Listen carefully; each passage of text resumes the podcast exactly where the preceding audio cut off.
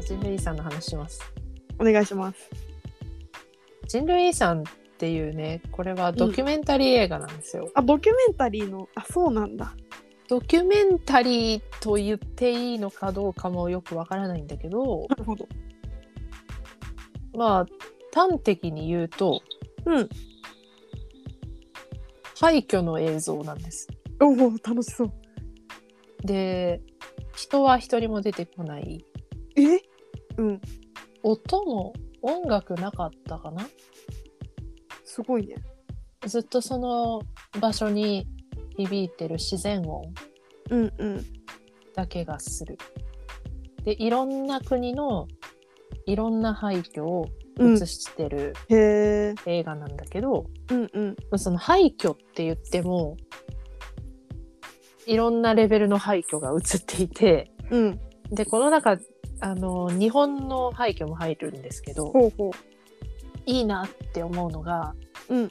人、人間が一人も出てこないんだけど、うん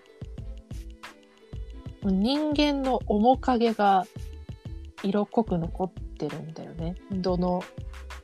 場所にも。う。なんか人気みたいなものそれは。いや、例えば、うーん、なんか遺跡のような、そんな昔のものではなくて、本当に現代の廃墟なので、うんうん。オフィスの廃墟とかだと、オフィスの廃墟とかあんの、うんうんもうそのそこで働いてた人とかそこにいた人が残していった私物とかがはいはいはい。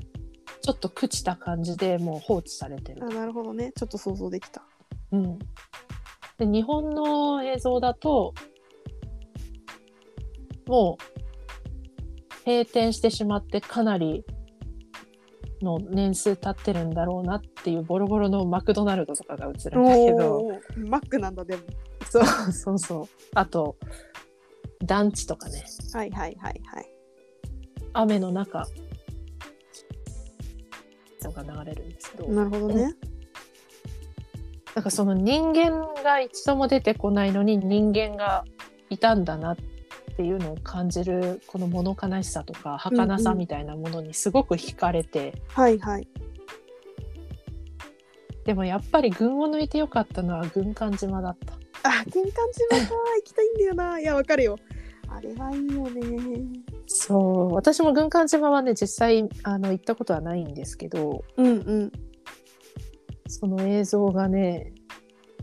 いやー分かってるなって思うのはやっぱり夏に撮影されてるのねしかあもー素晴らしいです。でセミの声がずっと聞こえてきてでかつて人が暮らしてたもう縦に背の高い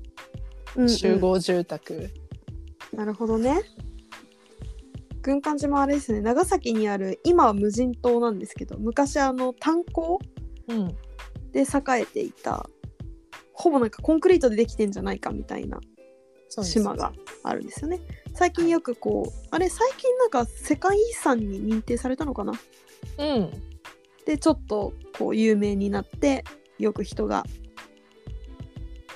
観光で来るようになったみたいなとこがあるんですよね。そうですそうですこの人類遺産の監督は日本人の監督ではないんですけど、うん、結構そういう風にね日本の廃墟この94分の映像の中の割には何箇所も出てきて、あいくつかシリーズがあるんじゃなくてもう全部が一本にまとまってるんだ。あそうですそうです94分間の中にいろんな国のいろんな廃墟がなるほどね登場するはいはい。いやよかったね部屋を真っ暗にしてうん。見たんですけど寝落ちるけど大変良かったです寝落ちる。 え何で見れるの？これは 見放題はないと思うそうなんだ。そこにお金払ったのね。もうこれはね、うんずっと見たかったんよ。そうなんだ。で京都の方だとミニシアターで上映されたんですけど、はいはいちょっとタイミングが合わなくて当時見に行けなくってなるほど。もう56年前だけどあね。でようやくなるほど。この現代がね日本語版のタイトルは「人類遺産」なんですけど、うんうん。現代は「ホモ・サピエンス」なんですよ。あそうなんだ。うんこれもいいなと思ってホモ・サピもう人類っていうか人間一人も出てこないけど「ホモ・サピエンス」っていうタイトルでうんうんこの映像をまとめた映画が映画になってるっていうところもちょっとエモいなっていう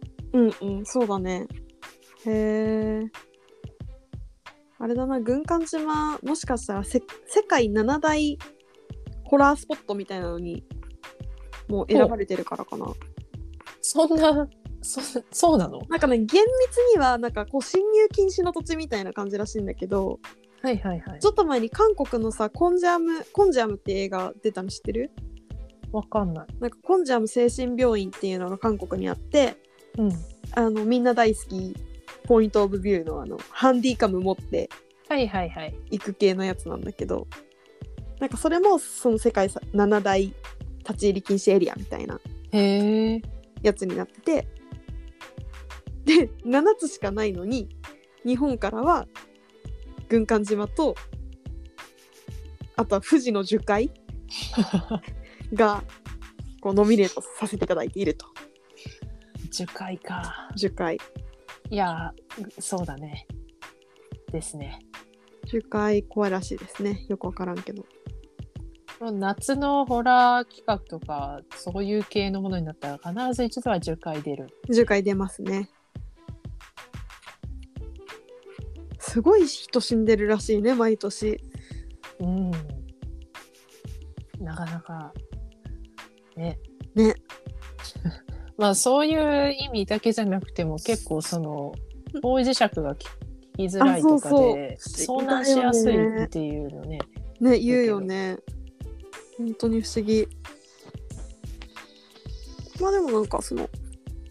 立ち入り禁止みたいなこと言われがちだけど、まあ、そもそも軍艦島も入れるしうんうんあと確かカタコンベフランスのはいはいとかも入ってたからもう入っちゃダメっていうよりもなんかめっちゃ気味の悪い場所だよねみたいな話なんだと思ああなるほどう、うん、ちなみに映画のコンジャムはまあ押しはしないかなぐらい わかったうん、韓国ホラーもよく見るのあんまり意識してないけどちょくちょく見てると思うおいやなんかもしまたおすすめがあれば別の機会で聞きたいなと思ってあほんとちょっとまとめときます 予習しときます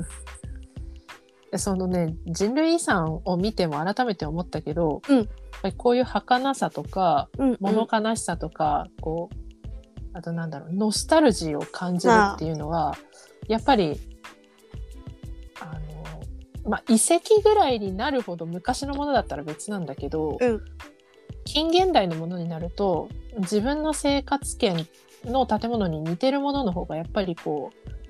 うはいはい感情動くなって思って。そうねさっきも言ったけどいろんな国のが出てくるんだけどこう日本だけじゃなくて他のアジアの国のこうちょっとあの湿度が高そうなこううんうん東南アジアのとか、あと韓国もあったかなはいはいの映像とか見てるとやっぱりこうああいいなっていうかすごくこううん心をつかまされるのでうんうんそういうねノスタルジックを感じられるアジアホラーをちょっと見てみたいなって思った。なるほどねノスタルジックを感じるアジアホラーね、うんああなるほどなるほどなるほどオーダーは理解しました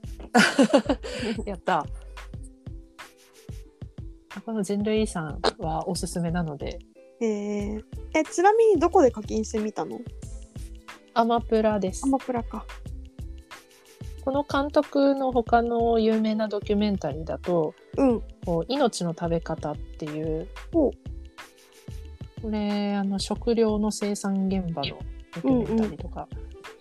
だったりするんだけど、まあ一貫してやっぱりナレーションとか音楽とかなしでへえその映像音だけ楽撮るもないんだっていう手法をよく取る人みたいで、へえな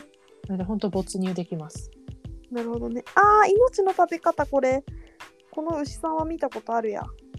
これね、結構あの、当時話題になったりしたので、なるほどね知ってる人もいると思う。授業でちょっと見たとこかな2005年だもんねうん、私もね授業でこの一部を見た気がするんだよね、うんそんな気がするね へえちょっと見てみよはい、おすすめですんでう見てみますまた皆さんからのおすすめ等々もお待ちしておりますお願いします